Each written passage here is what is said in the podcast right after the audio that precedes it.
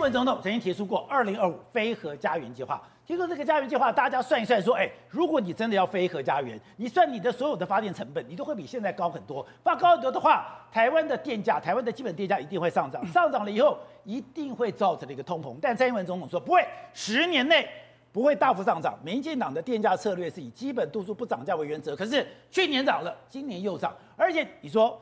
现在这个涨价很可怕，是因为现在物价已经蠢蠢欲动了。如果这个电价再涨，而且现在还不是最坏的状况，如果到了夏天，到了第三季或第二季的尾巴的话，哎，整个工业生产也要到了顶峰。对。台湾能撑得过去吗？对，目前对民进党到明年的总统大选来说的话，我觉得是关关难过。第一个当然是目前当年蛋的这个问题，紧接着是水的问题，还有电的问题。为什么这个是一关一关都难过？我们现在讲电，电它到四月份要调涨，当然调涨的这个过程里面来说的话，主要是以一些高压的啦、产业界的调涨幅度比较大。那包括说像它针对一个基本度数以上的大户，它的调涨比较多。但是呢，因为你二零一六年曾经说过，十年内不会大幅的上涨。但是呢，你这几年的话，已经去年的八趴，今年的约莫是十趴来说，整个上涨幅度已经相当相当的这个巨大了。目前为止是累积相当的压力，而且我跟大家说了，那目前未来还会不会再涨价？有可能会再涨价，但是在蔡英文总统任内不会，他可能会把这个呢就丢给下一任的总统，因为没办法了。对，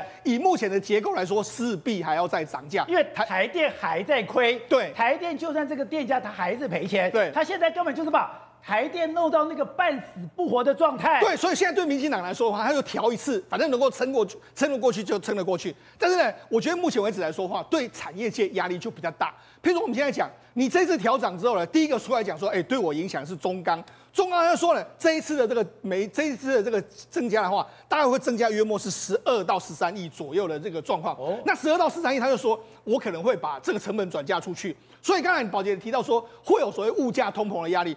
中钢要调，它当然调给这个下游，下游来说，它也会转嫁，所以能够转嫁出去，它就开始转嫁。所以他说这个电呢，可能会对一些原物料会造成一个涨价的压力。另外对台积电来讲，台积电这一次是没有说，但是我们看去年涨八趴的时候，他说我的多么增加大概四十亿的这个成本，如果这一次增加十一趴的话，我算了大概会增加到五十亿左右。当然对台积这个对台积电来说没事。但问题是对很多中小型企业公司来说，它的压力就会比较大，所以这种所谓的层层转嫁出去的这种状况之下，可能真的会有引动通膨的压力会存在在这个时候。而且你讲说现在过去那种低电价的时代回不去了，是因为你怎么算，现在的发电成本都太可怕了。对，而且我们现在百分之五十是依赖天然气发电，是第一个你的风险非常高，对，第二个是。的成本非常高，对我们核二这个已经除役之后了。事实上，目前为止来说，王美花经济部长就说啊，不会缺电。但是目前为止来说的话，整体我们要补上来的，包括大潭呐那些火那些发电厂，事实上到目前为止会有一个空缺存在。你到底能不能衔接得上，不知道。而且为什么现在大家比较没有感觉？主要原因是现在是淡季。我跟大家讲，现在是用电淡季，因为为什么？产业界来说，第一届第一季是旺季，第二季是淡季，第三季才开始慢慢步入旺季。所以现在不是一般的产业产业的淡季。另外一个，我们一般民生用电来说，现在也不是旺季，现在是要等到夏天才会进入旺季。所以台湾真正的考验，去现在绝对不会有什么大规模缺电停电的问题。但是到了夏天，这就很难讲。你产业界万一今年的订单超乎预期的时候，台积电现在产能是七十趴、八十趴，它到了满载一百趴以上，或甚至更高，它用电量出来之后，电怎么办？对，这时候才会是问题。所以我才说，现在不是太大的问题，就在这边。但是夏天可能问题会非常大。另外一个到夏天到秋天的时候，因为秋天的这个之后呢，整个这个太阳能发电减少之后，这个问题会不会慢慢浮现？这个都会慢慢浮现，所以用电来说，我觉得如果这个夏天没有撑过去的话，民进党可能在这个用电上面呢，它会滑一大跤。另外就是为什么价格上涨不上去？我跟他讲，其实去年台积台电呢，一共亏了两千六百七十五亿，对不对？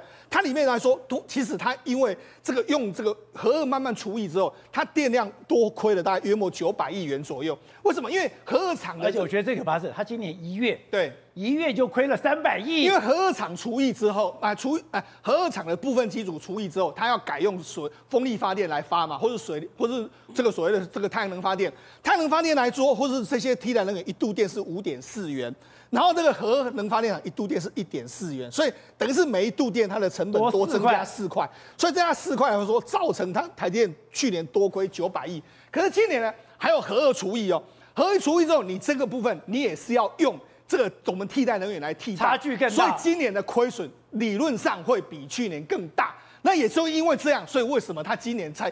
一定万不得已一定要涨价，就是这个地方，因为今年一定亏的会比去年还要更加巨大。那我觉得你说再不调涨，台电就要垮了，对，就撑不住了。对，但是现在压力比较大，就是说，因为你现在燃油的这个成本可能还会今年偏高，再加上替代能源，目前为止，我觉得比较大问题是到底能不能衔接得上？你要寄寄望这个风力发电，你要寄望太阳能发电，还有水，还有部分的水力发电。问题是现在缺水，水力发电可能会减少，风力发电又不稳定，然后太阳能又不稳定的时候，其实我觉得。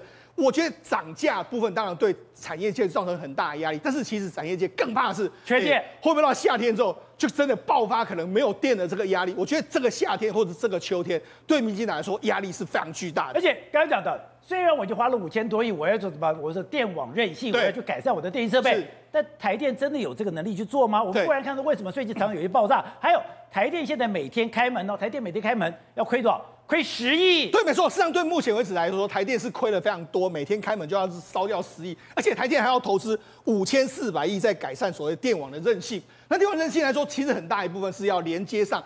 把这个所我们替代能源把它衔接上，那包括过去一段时间我们有投资非常多，我就讲除了电力的问题之外，现在还有什么？还有水利水的问题，因为水的问题现在已经开始在大家中南部已经倒闹起来，包括说像屏东对于这个高雄你要去挖这个什么地下水，对我有不同意见。另外一个在这个深山里面，阿里山的两个部落里面，因为已经没有水，他们已经开始把互相拔对方水，哎，这最最喜欢 M C D 耶，已经开始在吵起来。所以现在其实，哎，以前台湾闽客械斗，对，是不是漳泉械斗，都是水，都是灌溉水的这个问题。现在已经开始在南部有这样的状况。问题是，你现在的水持续在下降之中，你会不会更加严重的这个问题？所以我在说嘛，一关就是蛋的问题，紧接着是水的问题，还有紧接下来电的问题。这个关这三关呢，如果你能够关关过的话，我那民进党或许明年会选得很好。但是如果三关都没办法过的话，那可能对他整个民意上面会有一些相当不利的这个因素。不是，你曾经提过说。我们的政府对氮有补助啊，我们对于这个水有前瞻计划，哎，上千亿的钱花在这个治水，花在这个水的水资源呢、怎么搞到现在哎缺水缺氮，而且这个氮越来越严重。本来我们的政府曾经这么讲，二月可以解决，那大家就不要吵了，二月可以解决，三月三月说好，三月可以解决，三月不行，四月。现在讲到六月才能解决了。我们的前瞻计划，整个水的预算超过一千亿元，一千亿，把环境弄得很漂亮，把旁边做了很多景观的设施。结果现在碰到什么状况？一样水库还是没有水。一旦没有下雨，长时间没下雨，水就不够用。所以现在变成什么？只能对大户涨水价，平均大户水价要涨百分之二十。接着呼吁大家。节水，把你的腰带束紧，反正没水喝的话，节水你想办法解决这个问题。可是以前，哎，当时在做美浓水库的时候，不是讲说，哎，不会用了，台湾不用担心了，台湾是不是水库还破坏环境了？所以当时南部一定有水了。就没有水，就是没有水啊！对，前年是百年大旱，今年又是大旱，所以现在的方法就是涨水价。接下来你自己想办法去解决你水的问题，自己想办法。等于千亿的投资，当然环境变得漂亮了，可是水的问题还没有解决，自己想办法。那蛋也一样，现在不止补贴，补贴到。整个全台湾的蛋农跟台北市的蛋农全部都要炸了锅，翻脸了。翻脸是我最严重的状况，可能这礼拜如果你不让我涨价的话，我不愿意服务，等于大家可能更严重，会买不到蛋，拒绝服务，拒绝报价，无限期休市。啊，为什么会惹得出这个大？为什么？就是因为农委会要求所谓的。蛋农这个礼拜不准涨，本来他们涨的是两三块，那蛋为什么要涨？就是不要补贴，尽快养小鸡，蛋的生产量就会上来。结果农委会说，陈吉仲说我没有要求你们，没有直接下命，尊重市场决定。结果蛋农就很争气的说，农委会虽然没有派员参加，但是透过第三方转达意见，所以农委会的话听听就好，等于你还是要求蛋农打不准涨蛋价。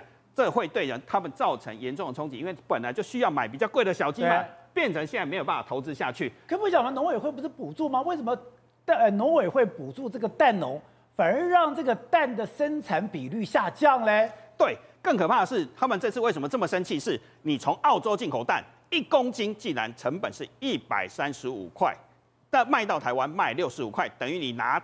国国外补贴的钱来打压台湾的蛋农，不准涨价。那为什么涨价很重要？我们来看这张图就知道了。台湾现在人生蛋的鸡断崖式的掉下来，怎么会掉这么多？掉非常的多，等于现在在养鸡量四千多万，人生蛋的只有三千多万只，等于少了一千哦，不是有一千多万只母鸡不会生蛋或没有每天在下蛋，所以产蛋量就看到这个也可以看得出来，产蛋量就这样掉了。哦，这个是产蛋汁的产蛋的蛋激素，难产的人产蛋的到这边急速下滑，对，只有三千万出头，所以蛋产蛋量是你看一样在这里嘛，一天所以十几万箱少了。大概十万箱左右，就是少了五百颗、五百万颗蛋，就是这个差距。怎么会少那么多呢？为什么少那么多？因为我们养了太多的母鸡，我们再养量有四千多万只哦，能产蛋的只有三千万只，等于有一千多万只每天在吃饲料，但是没有在生蛋。那这些蛋的产蛋量就是越老的母鸡产蛋量越好，越差状况越越差，蛋蛋壳容易破，所以产蛋量就一直往下掉，现在可能只有四成左右。问题要怎么解决？但为什么？哎，那为什么要靠老母鸡来产蛋呢？因为去年补贴，而且跟现在状况一模一样，你在冻涨，而且你补贴养老母鸡，所以老母鸡养太多了。那问题要怎么解决？要赶快去定小鸡，让蛋的价格往上涨没有关系，只要小鸡的数量上来，养大了。蛋的产量增上来，就会解决这个问题。结果你现在农委会让蛋农生气，哦，所以我补助的是补助蛋鸡是会下蛋的鸡，可是我对于那个还不会下蛋的鸡，我没有补助吗？对，就是没有，因为你蛋价要好，他还愿意养嘛。现在大家都不敢养，我宁可去养什么？养老母鸡嘛，因为老母鸡有补贴啊。对，新的鸡很贵啊，不是不定，因为现在正在爆发世界上由美最大的、最严重的禽流感，小鸡太贵了。所以小鸡太贵了，我就不敢去投资，不敢去养啊。而且你现在蛋价好不容易比价上来一点，你又进口澳洲蛋，拿纳税人的钱去补，结果蛋农就更生气。所以为什么炸了锅就是这个原因？你不让我投资新的，然后你问题就还是没有解决嘛？因为没有人敢去养，就是养老母鸡啊。那这个蛋都要搞到什么时候呢？对，就是等于你你去年的问题跟今年一模一样，你又在冻涨，又在补贴，又在打压这些蛋农，所以蛋的问题就会头痛医头，脚痛医脚。错误的政策比贪污还要严重，所以蛋恐怕明年又会爆同样的问题。好，董事长，我觉得民进党很妙是，哎，之前就告诉你有缺水的问题，结果跟你说不会缺水，就还真的缺水。跟你讲会有缺电啊，你当然讲没有缺电，可是大家轮流停电。现在淡的水的问题，只要有问题，你怎么会越补助情况越糟嘞。没有不出事的的地方，这个政府每一个地方都有破口，这是糟糕。你说这怎么办？所以这个啊，陈建仁接了这个行政院之后，才发现原来是接这个烂摊子嘛。所以苏贞昌以前就搞清楚了嘛，为什么苏贞昌吵架？为什么要吵架？要打架、骂人，也是问题。哎，对嘛，欲盖弥彰嘛。啊，你别个大声，安尼哦，大家唔敢见笑。好，那今天问题解决了没有？没有，没有解决嘛。我因为很简单嘛。今天我见我看听完这个刚刚的国珍的报道，我都气得快。高血压是上，我们电力当然不足嘛。王美花有没有承认过说电力足？这个刚刚讲的电力不会影响到电力供供，所以我们的电力它什么都没问题，它都没什么都没问题嘛。那问题实际上是电是不是大问题，水是不是大问题？我其他都不要谈了。蛋的话，我们可以吃牛，不是可以说可以可以可以喝牛奶嘛？啊，对不对？随便讲讲。他把台湾的后面的事情怎么搞坏掉？没有水，没有电，都是王美花负责。哦。就没有产业，对，就没有高科技，就没有台积电，这台湾就垮掉了。而事事关我们台湾生存的这个要害的这个部门是王美花一个人。对好，那我要问第二个问题，那国民党去哪里了？不知道。国民党在这里面，你有没有人给我交代一下？立法委员不是有很多国民党的立法委员吗？有经济专家吗？有一大堆立法院的高手吗？现在不是大家抢着要抢当立法委员？那你请你告诉我，这个政府到底哪里是破口？这个政府哪里在骗人？哪一个部长说谎？你把我们台湾未来的危机、水缺水、缺电、缺粮食、通货会膨胀这些大问题，跟我们国民党做一个论述吧。国民党有没有论述？没有。那么这国民党整个党在干什么嘛？一个废物的国民党就创造了这个骄傲的阿爸的民进党嘛，他根本不怕你啊！那谁倒霉？倒我倒霉？没你我我们两个倒霉嘛？媒体每天骂他，骂完被开罚单还被告，对，四张罚单。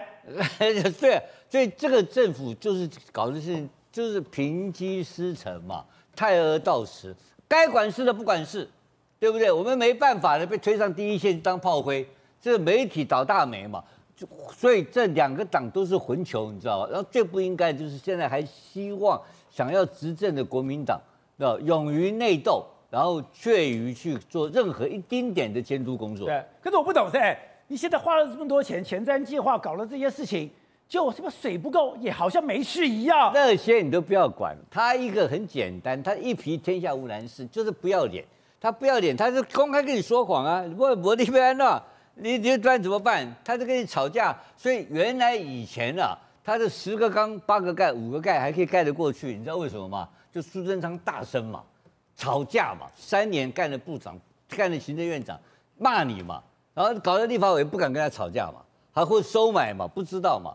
这个一定是沆瀣一气，这个两个这个执政党跟在野党沆瀣一气，偷鸡摸狗干的，变成这整个事情国家搞烂掉，根部都烂掉了嘛，那都没有人管，这个政府没有人管，你知道吧？然后到今天陈建仁接了之后呢，他 他要他这个在这个讲，他是没有苏贞昌那么凶悍嘛，所以呢问题一件一件一件一件，每天压不住了，冒到今天变成个出个笑话，原来老母鸡还有花样的。我我长那么大，第一天知道，原来农委会跟老母鸡还发生关系，所以那么多复杂的事情，这个政府怎么会变成这个样子？已经烂掉了。